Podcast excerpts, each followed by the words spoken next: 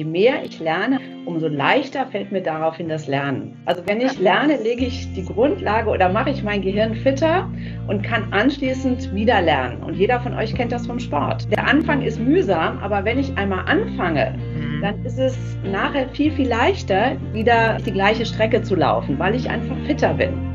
Sagt Julia Düttmann heute bei Everyday Counts, dem LIDA-Podcast. LIDA ist deine App für gute Arbeit. LIDA enthält tausende Tipps für typische Führungs- und Alltagssituationen, zum Beispiel zum Thema Resilienz, zum Thema Mitarbeitergespräche oder zum Thema mental fit bleiben. Schau einfach mal rein. LIDA gibt es zum Download im Google Play Store oder im App Store. Jetzt aber weiter mit der aktuellen Episode und Julia Düttmann. Willkommen bei Everyday Counts, dem Leader Podcast. Mein Name ist Christoph Braun und ich freue mich sehr, heute Julia Düttmann zu Gast zu haben. Erfahrene Coach, erfahrene Trainerin, aber vor allen Dingen, ich glaube, das wird heute ganz relevant, auch jemand, der das Thema des lebenslangen Lernens beherzigt hat und gerade einen Master in Neurowissenschaften äh, abschließt. Liebe Julia, herzlich willkommen. Ja, danke. Ich freue mich hier zu sein.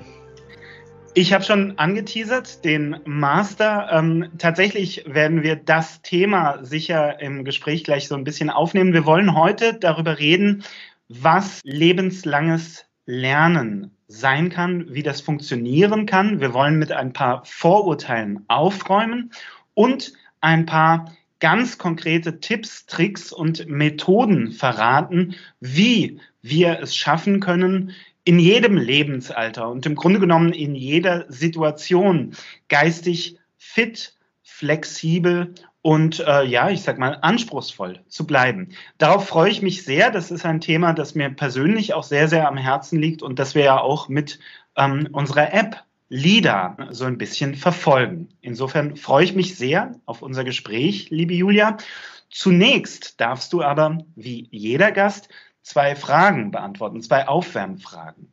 Die erste Frage, das ist, du kennst das schon, die Frage nach einem Mythos. Einem Mythos der Arbeitswelt, also einer Idee, einem Vorurteil, einem Klischee, einem Stereotyp, der da draußen, die da draußen kursiert, die in den Köpfen der Menschen steckt und von der oder dem du sagst, das stimmt doch gar nicht. Ja, also passend zu dem Thema fällt mir da natürlich sofort der Spruch ein, den sicherlich viele von euch kennen, was Hänschen nicht lernt, lernt Hans nimmer mehr. Und das hat natürlich gerade jetzt auch eine ganz hohe Relevanz, da wir in Zeiten von wahnsinnigen Veränderungen leben. Äh, Corona ist einfach nur sozusagen die Krönung, aber auch vorher schon. VUCA-Welt, äh, Veränderung ist ein stetiger Begleiter unseres Lebens. Und mhm. von daher ganz wichtig, dieses Vorurteil, so ungefähr ab 50 kann man nicht mehr lernen, lernt man nur noch schwieriger, ist definitiv widerlegt. Mhm. Was Hänschen nicht lernt, lernt Hans nimmermehr. Das ist Quatsch, sagst du. Ich glaube, das ist ein ganz, ganz wichtiger Punkt. Ähm, nicht nur, weil wir das quasi ähm, ähm, im Umgang mit anderen äh, äh, annehmen und sagen, pff, der oder die ist über 50, über 60, er, sie wird keine neue Sprache mehr lernen oder er, sie wird sich in dieses äh, Programm nicht mehr reinarbeiten, sondern vor allen Dingen, weil wir das ja auch auf uns selbst anwenden. Und das ist ja die totale Selbstentmündigung, quasi zu sagen, ich bin da zu alt für, das ist nichts mehr für mich. Und da sagst du, das ist totaler Quatsch. Ganz genau. Also genau wie du sagst, höre ich das auch häufig in meinem Umfeld. Nee, dafür bin ich zu alt. Mhm. Und da kann ich wirklich nur animieren, äh, sich diesem Vorurteil zu widersetzen und zu merken, es geht. Und wir werden gleich noch sehen, dass sogar es geht dazu führt, dass ich immer leichter lerne. Ah, das ist spannend. Vielen, vielen Dank. Äh, ich freue mich sehr drauf. Ich bin schon neugierig. Ähm, Liebe Julia, die zweite Aufwärmfrage, das ist ja die Frage nach einem Quick Win, also einer Idee, einer Methode, einem Gedanken, einem Trick, von dem du sagst, dass inspiriert euch oder das macht euch im Alltag effektiver oder effizienter. Was hast du uns da mitgebracht? Also für mich der einfachste Quick Win ist, beweg dich. Und wir werden ja gleich nochmal das Thema ein bisschen vertiefen, auch nochmal neurowissenschaftlich unterlegen, warum das so viel Sinn macht mhm. und was wirklich auch äh, Bewegung im Gehirn bewirkt. Ähm, aber jetzt wirklich auf den Punkt gebracht, beweg dich und zwar gar nicht Richtung Marathon laufen, um Gottes Willen, das ist schon wieder Stress. Regelmäßiges Bewegen und das kann sein, dreimal die Woche äh, 30 Minuten spazieren gehen. Mhm. Das äh, tut gut, das ist gut, sagst du, und zwar ganz konkret auch für, äh, fürs Gehirn. Ganz genau. Das ist natürlich ein ganz, ganz wichtiger Aspekt. Vielen Dank dafür. Und ich glaube, das ist tatsächlich auch ein Aspekt, der sträflich vernachlässigt wird ganz oft. Ähm, ich danke dir ganz herzlich für Mythos und Quickwin und würde vorschlagen, wir gehen mal direkt in unser Thema rein. Also in die Frage, wie bleibe ich denn dauerhaft geistig flexibel, geistig ähm, ja äh, äh, anpassungsfähig und auch in so einem Modus, wo ich Herausforderungen suche, geistige Herausforderungen und wo ich die auch bereitwillig annehme. Ähm, ich glaube, zuerst sollten wir vielleicht mal so ein bisschen ähm, den, den Hintergrund aufmachen und ähm, vielleicht mal anhand von so ein paar Beispielen ähm, ähm, erklären, was meinen wir denn damit? Wir haben gerade schon gesagt, ähm, da ist der, dieser typische Fall, eine neue Sprache lernen zum Beispiel. Das wäre eine Anwendung dessen, was wir da gerade meinen. Ähm, was sind denn andere, ich sag mal so, kognitive Herausforderungen, Projekte, die du so kennst, aus vielleicht aus deiner Lektüre, aus deinem Bekanntenkreis, wovon du sagen würdest, das sind so, so konkrete Anwendungen, konkrete Beispiele für das, was ich meine, wenn ich von lebenslangem Lernen spreche. Also grundsätzlich würde ich sagen, es ist alles, was neu ist. Aha. Und äh, ich denke mal, die meisten von euch Hörern werden aus dem Business-Kontext kommen. Es ist völlig egal, ob es darum geht, sich in ein neues Computerprogramm einzuarbeiten oder jetzt, äh, denke ich mal, geht es den meisten wie mir. Plötzlich muss man ein Webinar durchführen. Also man muss irgendwie in einer anderen Form plötzlich kommunizieren. Das gilt sicherlich auch für viele von euch Führungskräften. Eure Teams sitzen zu Hause. Es ist eine andere Art der Kommunikation. Das kann aber auch sowas sein wie Scrum, plötzlich eine andere Methode des Miteinanders äh, durchführen. Mhm. Ein komplexes Projekt leiten, es ist völlig egal. Also mhm. alles, was letztendlich geistige Arbeit bedeutet, auch sowas wie kreativ sein, all das braucht ja ein Gehirn, was flexibel, fit ist, schnell ist. Und genau darum geht es. Super, vielen, vielen Dank, weil das, das ist jetzt für mich die erste wichtige Erkenntnis. Es kommt gar nicht drauf an, was konkret der Gegenstand unseres Lernens ist, sondern es kommt darauf an, dass wir lernen. Das heißt, es geht hier nicht darum, ähm, also viele von uns, wenn wir lernen, hören, ähm, haben dann vielleicht Assoziationen. Wir denken zurück an die Schulbank und an Vokabelpauken oder wir denken zurück an die Uni und an Klausuren, für die wir uns vorbereiten mussten und so weiter und so fort. Tatsächlich ist aber das Feld des lebenslangen Lernens viel, viel, viel größer und kann, du hast es gerade angesprochen, de facto alles betreffen, was uns kognitiv fordert. Und du hast gerade gesagt, das kann sowohl, ähm, ich sage mal, Prozesse betreffen, als auch sowas wie, ähm, du hast gerade so soziale Dynamiken angesprochen und wie man mit denen umgeht. Das können aber auch kreative Vorgänge sein. Und klar, die Sprache, von der wir es schon hatten, die kann es auch sein, genauso gut, aber meinetwegen eine, eine Sportart, mit der ich neu anfange, das kann da auch drunter kommen und so weiter und so fort. Ich finde, das ist ganz, ganz wichtig, dass wir das an den Anfang stellen und klar machen, wenn wir von Lernen sprechen, wenn wir von sich Herausforderungen suchen sprechen, dann ist das ein riesiges Feld und jeder kann da im Grunde genommen wählen oder nehmen, was ihm oder ihr liegt, was seinen Interessen, seinen Stärken und seinen Talenten entspricht. Es geht da also nicht darum, irgendwie ähm, sich zu überwinden und irgendwas machen zu müssen, worauf man keine Lust hat, sondern im Gegenteil, es geht auch ein Stück weit darum, sich die Orte zu suchen, die Nischen, die Themen, von denen man sagt, ja, da möchte ich rein, das entspricht mir, das entspricht meinen Stärken, meinen Talenten, meinen Interessen und so weiter und so fort. Das fand ich für den Anfang eine ganz, ganz wichtige Feststellung. Vielen, vielen Dank dafür, liebe Julia.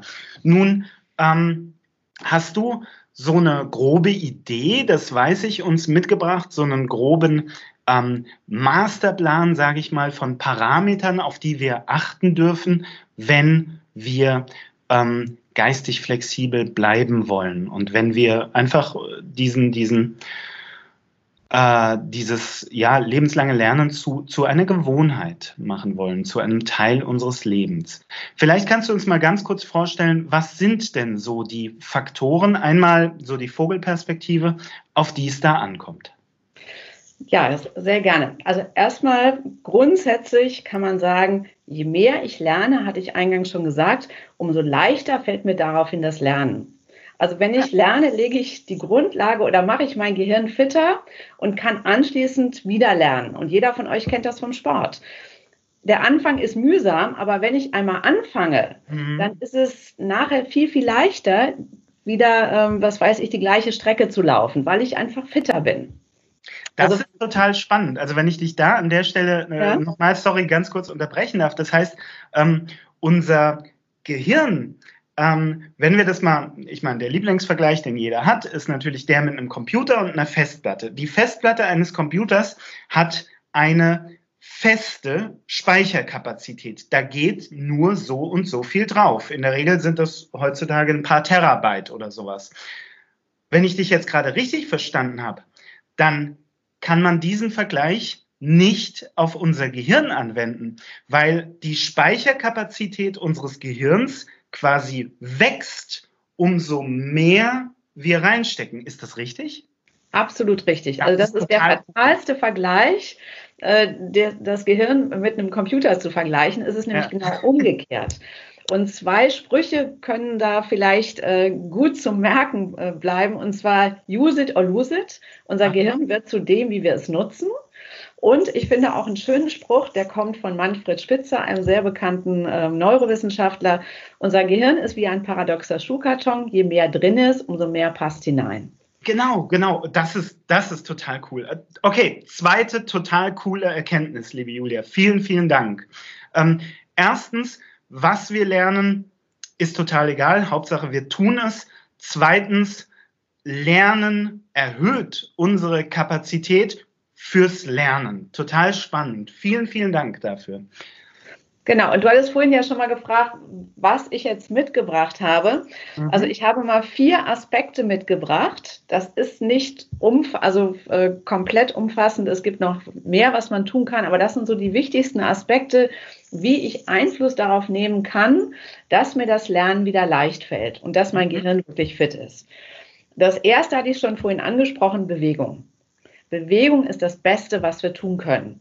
Und natürlich weiß jeder, dass Bewegung gut ist, aber mittlerweile wissen wir aus vielen Studien, äh, was das auch wirklich im Gehirn ausmacht.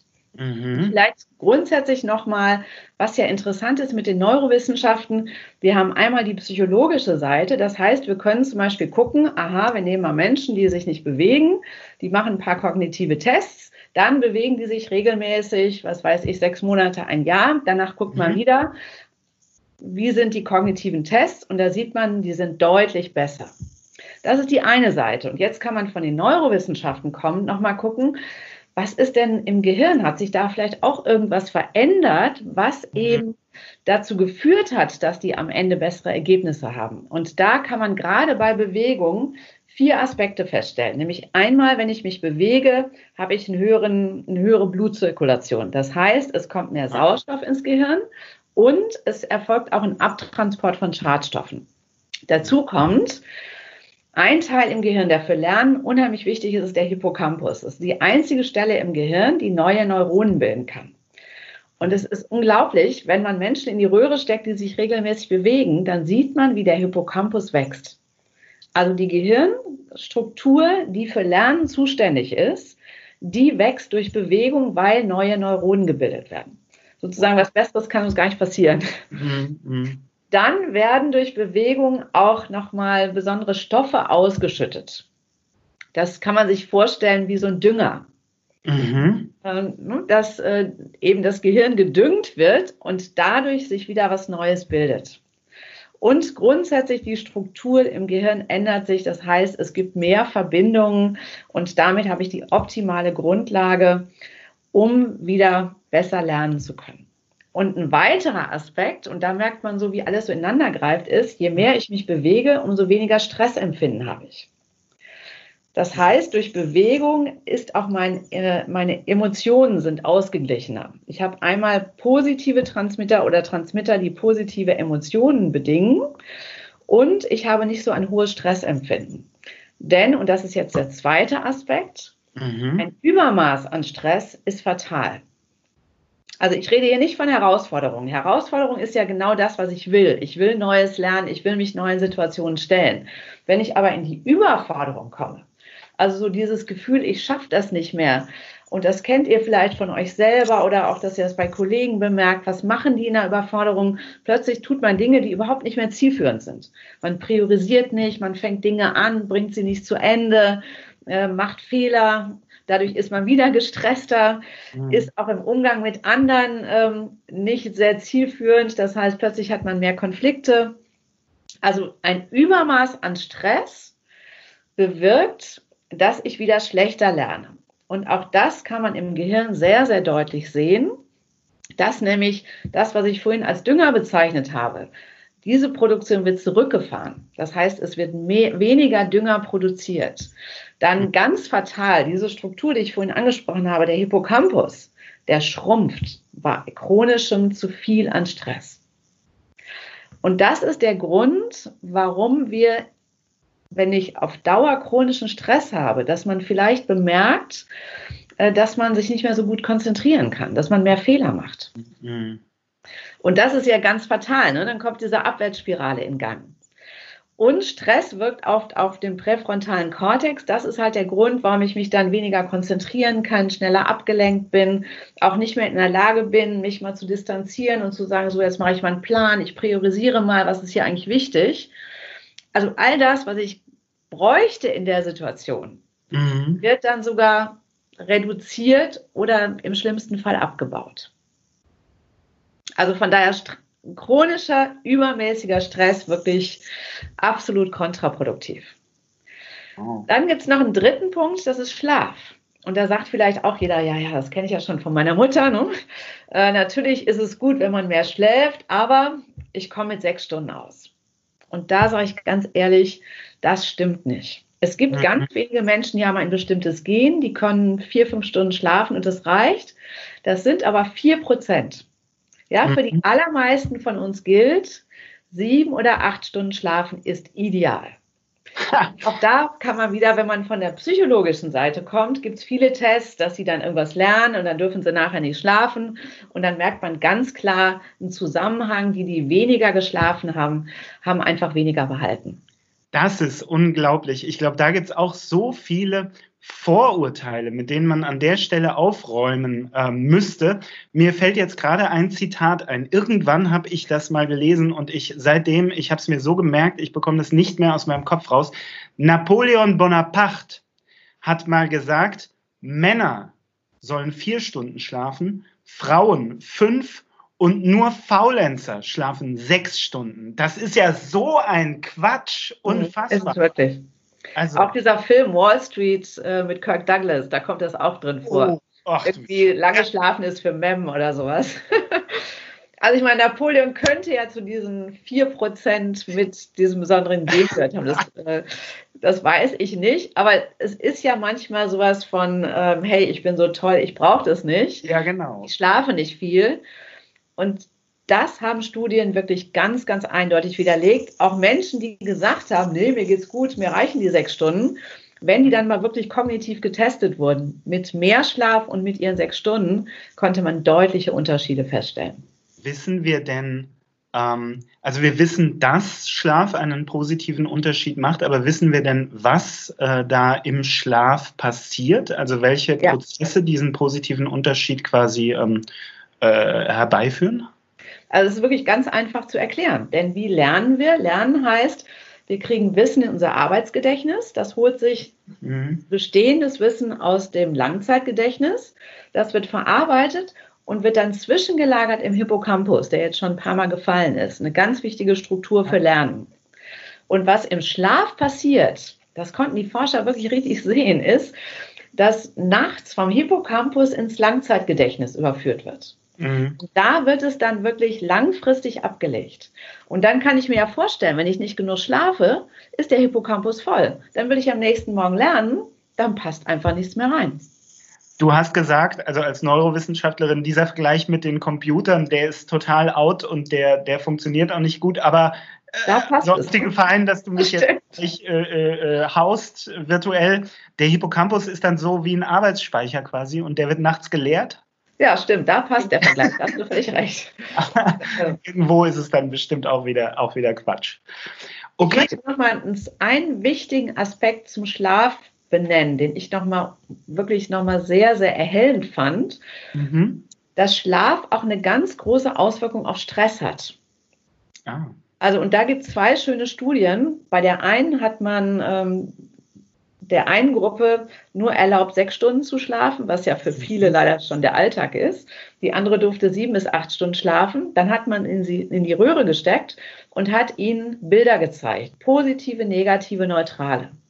Und bei den Negativen fiel auf, und selbst die Forscher waren völlig überrascht, dass die Gruppe, die wenig geschlafen hatte, eine Aktivität der Amygdala hatte. Und die Amygdala ist immer dann aktiv, wenn wir, wenn wir Angst haben, wenn wir in, in, in so eine Leben, gefühlt lebensbedrohliche Situation kommen. Die mhm. hatte einen 60 Prozent höheren Ausschlag.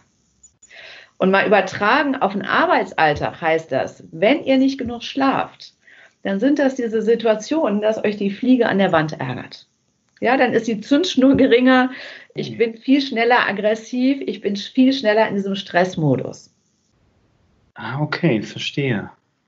Und noch mal eine andere Studie, die fand ich auch wirklich so erhellend. Da mussten die Probanden Wörter lernen. Aha. Auch wieder negative, positive und neutrale.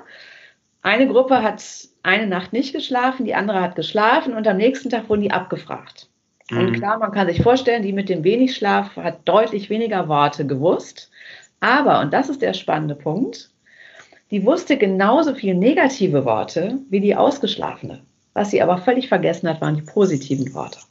Ja, das heißt also, wenn ich wenig schlafe, habe ich auch sozusagen eine ganz andere Brille auf. Mhm. Dann kann es sein, dass ich alles negativ wahrnehme, abends nach Hause komme und sage, oh, es war ein schrecklicher Tag. Und jemand anders würde das ganz anders bewerten. Wow. Ähm, das ist jetzt eine, eine Fußnote. Ähm, wir, wir sprechen ja über, über lebenslanges Lernen. Das heißt, die, hm, wenn du so willst, die Zielgruppe, über die wir sprechen, das sind in erster Linie Erwachsene. Aber mir fällt gerade auf in unserem Gespräch, wie wahnwitzig diese ja, neurowissenschaftlichen ähm, äh, Erkenntnisse, die du gerade formulierst, was die uns alles auch darüber verraten, wie eben äh, Bildung, also wie, wie in der Schule, in der Grundschule, in weiterführenden Schulen und dann möglicherweise in Berufsschulen und so weiter und so fort, Bildung funktioniert und wie sie eben auch scheitern kann aufgrund von ähm, den, äh, ja, also, also Stichwort Stress, wie, wie daraus ein Teufelskreis wird, der Bildung quasi verhindern kann. Ähm, Schlafmangel, also ich, ich finde das, das ist jetzt nur eine Fußnote, die machen wir auch sofort wieder zu, aber ich, ich finde das total faszinierend, ähm, was daraus folgt. Ich gebe dir völlig recht und dazu auch nur ein Satz und das gibt es sogar schon in der Umsetzung und deswegen ist es eigentlich so traurig, was wir wissen und was nicht angewendet wird. Wenn ich Direktor ja, der Schule genau. wäre, würde ich jeden Morgen mit Sport starten und würde für die Jugendlichen den Unterricht erst um 9 Uhr beginnen lassen, weil man Ach. weiß, dass ah. Jugendliche ein anderes Schlafmuster haben. Es ist nicht, dass sie das cool finden, bis 12 Uhr wach zu sein. Mhm. Die haben einfach später äh, den Melatoninausstoß. Das heißt, die haben wirklich einen anderen Schlafrhythmus. Mhm. Das ist, das ist echt spannend. Also vielen Dank dafür. Jetzt muss ich aber gleich nochmal nachfragen. Ähm, du würdest äh, die Schüler jeden Morgen mit Sport starten lassen. Ja, definitiv. Wer ist das auch was für, ist das auch was für Erwachsene? Oder also wo, wo kommt das her? Vielleicht, vielleicht kannst du dazu noch ganz kurz was sagen. Also ich weiß jetzt nicht von der Studie, ob das morgens oder abends besser ist. Da kann ich mhm. jetzt nichts zu sagen. Ich würde vor allem sagen, guckt, wann es euch besser in den Tag passt. Okay. Hm? Okay. Also wenn jetzt morgens, weil es in den Familienablauf nicht passt, Sport ja. zusätzlichen Stress darstellt, würde ich sagen, mhm. dann lieber abends. Das Allerwichtigste finde ich, für sich einen guten Rhythmus zu finden. Wir wissen ja alle, wie wichtig Rituale sind, ne? dass ich was regelmäßig tue. Von daher würde ich eher sagen, gucken, wo kann ich das am besten in meinen Tag integrieren. Okay, okay, super. Vielen Dank. Dann lass uns gerne die Fußnote wieder zumachen. Du hast uns schon drei Parameter für die Möglichkeit, also drei Voraussetzungen für erfolgreiches lebenslanges Lernen genannt. Da war einmal die regelmäßige Bewegung, ähm, die dazu beiträgt, dass zweitens Stress reduziert wird, so gut wie möglich. Herausforderungen, hast du gesagt, ja, unbedingt, gerne. Herausforderungen, alles, was uns aus so ein Stück weit auch aus unserer Komfortzone rausholt, das ist gut, aber es darf nicht in die Überforderung kippen, denn die wirkt frustrierend, die verursacht Stress und Stress, ähm, Stress äh, torpediert ähm, genau. die Möglichkeit zu lernen.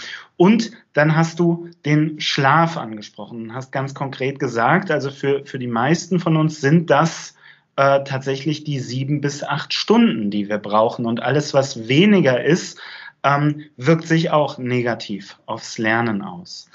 Dann lass uns mal weiterschauen, welche weiteren Parameter ähm, für lebenslanges Lernen, für erfolgreiches lebenslanges Lernen ähm, können wir denn noch identifizieren? Also ich habe noch einen Punkt mitgebracht und zwar ist das Konzentration. Also das Gegenstück zu diesem Multitasking.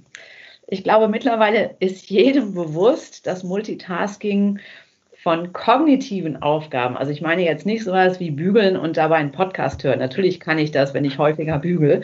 Aber wenn ich wirklich anspruchsvolle Tätigkeiten, geistige Tätigkeiten habe, sollte ich mich immer auf eine Sache konzentrieren. Mhm. Also es gibt viele Studien, wie fatal Multitasking ist, brauche ich, glaube ich, nicht mehr anzuführen. Auf der anderen Seite, wenn wir regelmäßig konzentriert arbeiten, und konzentriert heißt, ich kann wirklich mal am Stück mich in, mit einem Thema beschäftigen, ich bin nicht abgelenkt, mhm. dann hat das die positive Konsequenz, dass unser Gehirn schneller wird. Dann kommt, geht praktisch eine Schicht, eine Myelinschicht, kommt nochmal um die Axone und man kann sich das so vorstellen wie eine Internetverbindung, das ist einfach schneller. Okay. Eine und wenn man jetzt mal so auf den Interaktion habe ich. da, das ist jetzt schon für mich der, der Freischwimmerbereich. Das ist schon ganz tiefes Wasser.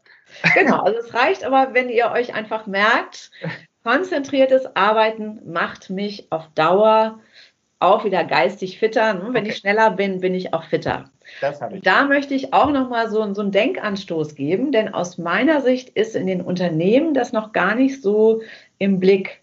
Ich habe ja das Spannungsfeld konzentriertes Arbeiten und auf der anderen Seite brauche ich Austausch. Ich brauche Meetings, ich brauche vielleicht sowas wie solche Chat-Funktionen, ne, wo, wo Ideen ausgetauscht werden. Ähm, ich habe das Großraumbüro, was ja dazu gedacht ist, dass man mal mitkriegt, was die anderen so tun. Und natürlich ist es kein Entweder-Oder. Aber aus meiner Erfahrung ist noch zu viel Konzentration auf diesem Austauschbereich und es wird mhm. noch viel zu wenig berücksichtigt, wie wichtig das ist und wichtig im Sinne von wirklich den vollen Intellekt nutzen der Mitarbeiter, was ein Unternehmen ja will. Also wie wichtig das ist, sicherzustellen, dass jeder Mitarbeiter auch wirklich konzentriert arbeiten kann. Und vielleicht ist das eine Chance jetzt aus dem erzwungenen Homeoffice, dass man doch mal mehr guckt, wie kann man dem Mitarbeiter auch Gelegenheit geben, dass er wirklich am Stück arbeiten kann und auch der Führungskraft. Ich höre so häufig dieses, ja, also meine Tür ist immer offen, natürlich können die Mitarbeiter immer kommen. Da grätsche ich sofort rein und hinterfrage das, weil der Preis ja ist, äh, dass ich auch als Führungskraft eben selten mal am Stück konzentriert arbeiten kann. Vielen Dank. Äh, ja, das ist, eine, das ist auch eine total wichtige Erkenntnis. Wenn ich effektiv also ähm, arbeiten will, äh, dann, ähm, dann muss ich auch ganz klar Grenzen ähm, äh, definieren. Ähm, sowohl für die anderen als auch für mich selbst. Also ich muss mich dann ganz, ganz klar organisieren und ich kann eben nicht permanent äh, allen für alles zur Verfügung stehen. Das funktioniert nicht. Konzentration hast du angesprochen. Vielen Dank. Ähm, wir sind jetzt, wenn ich das richtig sehe, bei vier Punkten. Ähm, würdest du, gibt es da noch was, was du ansprechen würdest, wo, wo du sagen würdest, das ist eine, ein ganz, ganz wichtiger Faktor? Also das sind jetzt die Themen, ähm, in die ich mich hauptsächlich eingearbeitet habe.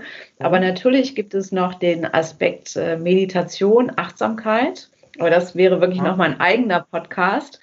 Und natürlich mhm. auch sowas wie regelmäßig Pausen machen, auf die gute Ernährung achten, auf ähm, gute soziale Kontakte achten. Mhm. Also da kann man die, die Liste noch verlängern. Und natürlich kann man auch noch mal drauf gucken, wie kann ich denn lernen? Also was sind jetzt auch wieder äh, Konzepte, dass mir das Lernen selber leichter fällt, ja. ne? dass ich mich motiviere. Du hattest anfangs den Spaß angeführt, aber auch das ist noch mal ein absolut zusätzliches Thema.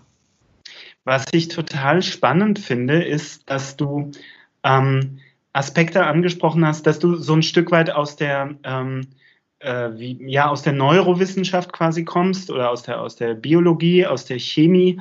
Ähm, und dass du, dass du uns äh, so ein bisschen ähm, klar gemacht hast, was quasi unsere Bedingtheiten sind als die komplexen sozialen Organismen, die wir sind und was das bedeutet für unsere ähm, für, für, für, für unser Lernen.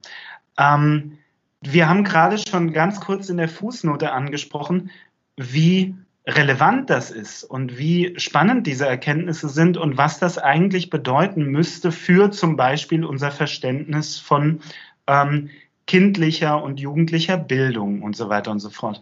Ich mache jetzt mal eine ganz große Frage auf, liebe Julia. Glaubst du, dass wir eigentlich, ähm, wir alle lernen, du weißt schon, ähm, wir lernen Algebra, wir lernen eine zweite oder eine dritte Fremdsprache, ähm, wir haben eine Idee von Physik, wir haben eine Idee von Chemie, wir studieren, da machen wir Proseminare und Hauptseminare und ähm, unser Physikum und so weiter und so fort. Ne? Alles klar. Aber glaubst du, wir müssten uns viel stärker eigentlich mit dem Thema beschäftigen, das Lernen zu lernen? Also ich will jetzt gar nicht so sehr auf die Schule eingehen. Ich will es mhm. eher mal positiv formulieren. Ich wünsche mir, dass, dass dieses Wissen, mhm. positiv mhm. das ist, wenn ich kontinuierlich lerne, dass das mhm. einfach viel mehr bekannt wird. Denn äh, letztendlich lege ich ja damit auch den Grundstein, wie ich altere. Mhm. Und ich ich finde, wir haben heute so viele Möglichkeiten. Ich bin ja auch über 50. Ich habe auch jetzt, wenn ich die letzten zwei Monate bedenke, ich habe ja. so viel Neues gelernt und finde das Leben so interessant und spannend dadurch und mhm. möchte eher jedem Mut machen, nicht zu sagen, oh Gott, da kommt eine Veränderung, wie schaffe ich das nur, sondern umgekehrt zu sagen, Mensch, toll, das ist eine Chance, dass ich noch mal was Neues lernen kann. Und es geht ja. Mhm. Also die mhm. Botschaft, die wäre mir am wichtigsten, diesen Mut und äh, eben auch zu sagen, und das macht ja auch Spaß, weil dann kommt ja Selbstwirksamkeit. Dann merke ich, ach, das klappt. Also wenn ich mich mit meinen Studentenkindern vergleiche, mhm. habe ich jetzt nicht den Eindruck, dass es mir so viel schwerer fällt zu lernen. Mhm. Das ist doch eine, eine gute Botschaft. Ja, äh, absolut. Also total äh, inspirierend. Ähm, ich frage jetzt trotzdem mal ganz äh, explizit, also Glaubst du, dass es irgendwann äh, doch irgendwie so eine altersbedingte Grenze gibt? Also dass, keine Ahnung, 80, 90, äh, dass, dass es irgendwann einfach äh, zurückgeht? Oder würdest du sagen, nee, äh, oder gibt es sogar Beispiele? Ähm, Lernen ist eigentlich in le jedem Lebensabschnitt ähm, ähm, gut möglich. Beides. Also Lernen ist definitiv immer möglich. Es gibt diese schöne Geschichte von dem 80-Jährigen, der sich in die Chinesin verliebt hat und auch Chinesisch gelernt hat. Oh. Und natürlich auf der anderen Seite, klar, wenn wir älter werden, äh, und das ist je nach Person, das ist auch sehr unterschiedlich, ab 70 natürlich baut sich das Gehirn ab. Mhm. mhm. Also, dass, dass dann Einbußen stattfinden, auf jeden Fall dann ist ja auch immer die Frage, ähm, was ist mein Leistungsziel? Ja, also ja. wie viel muss ich dann noch lernen? Aber dass ich grundsätzlich bis ins hohe Alter hinein Neues aufnehmen kann, mich mhm. mit neuen Themen beschäftigen kann, dazu ein ganz klares Ja. Wow, vielen, vielen Dank. Also mir fällt äh, gerade äh, das Beispiel ein von Thomas Hobbes, dem äh, berühmten äh, Philosophen, der äh, deutlich über 90, glaube ich, geworden ist. Und der hat äh, Tennis gespielt, die ganze Zeit und Bücher geschrieben, die ganze Zeit durch. Ähm, muss man auch erstmal hinlegen, zumal zu seiner Zeit. ähm, also ja, da gibt es total viele und total inspirierende Beispiele.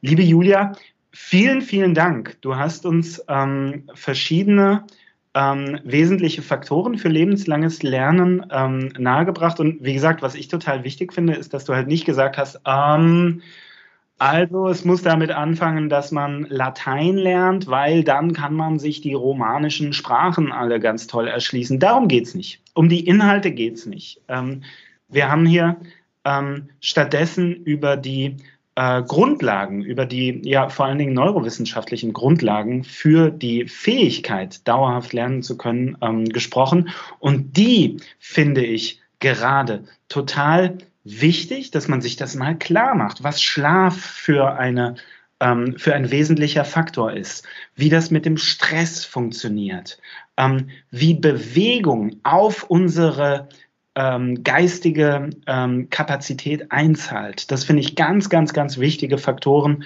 ähm, die man sich nicht oft genug klar machen darf. Ähm, insofern, liebe Julia, vielen, vielen Dank für dieses sehr, sehr aufschlussreiche Gespräch. Und ich würde vorschlagen, so langsam ähm, gehen wir in den Landeanflug. Bedeutet, dass ich dich zuletzt, wie jeden Gast, nach Kudos frage. Das heißt, du darfst Empfehlungen aussprechen. Du darfst uns eine Autorin oder einen Autor, einen Podcast oder eine LinkedIn-Gruppe, einen TED-Talk, ähm, eine Bücherserie und so weiter und so fort vorschlagen. Was hast du uns da denn mitgebracht? Also, wenn euch dieses Thema gefallen hat, dann habe ich zwei Bücher, die ich mit Begeisterung gelesen habe, nämlich Beweg dich, dein Gehirn sagt Danke von äh, Frau Dr. Macedonia das ist ein guter Titel. Und ein anderes Buch zum Thema Schlaf, Why We Sleep von ah. Professor Walker. Wow. Vielen, vielen Dank. Beide Bücher werde ich selbstverständlich wie üblich in den Show Notes verlinken. Das heißt, da könnt ihr sie ganz einfach finden. Liebe Julia, ich danke dir nochmal ganz herzlich für dieses aufschlussreiche und unterhaltsame und informative Gespräch. Es macht immer ganz, ganz viel Spaß, mit dir so ein Thema aufzuschlüsseln. Nochmal Vielen, vielen Dank und auch bei euch bedanke ich mich fürs Einschalten, fürs Zuhören und fordere ich äh, und ich fordere euch zum Abschluss natürlich auf, macht was draus. Schaut euch an, wie diese Faktoren, welche Rolle die in eurem Leben spielen, in eurem Alltag und wo man vielleicht so ein bisschen dran drehen kann. Denn, Julia hat es gerade explizit gesagt, Leben, lebenslanges Lernen kennt kein Limit. Das geht jederzeit. Und jeder von uns hat bestimmt das ein oder andere, was er gerne, äh, worüber er gerne mehr wissen, was er gerne besser beherrschen ähm, wollte. So, sorry, jetzt habe ich ein bisschen gestrauchelt. Ich danke euch ganz herzlich und auch dir, liebe Julia, und sage ciao, bis zum nächsten Mal. Tschüss. Das war Everyday Counts, der Leader Podcast. Leader ist deine App für gute Arbeit, erhältlich im App Store und im Google Play Store. Die kostenlose Basisversion steht dir jederzeit zur Verfügung. Probier es einfach mal aus.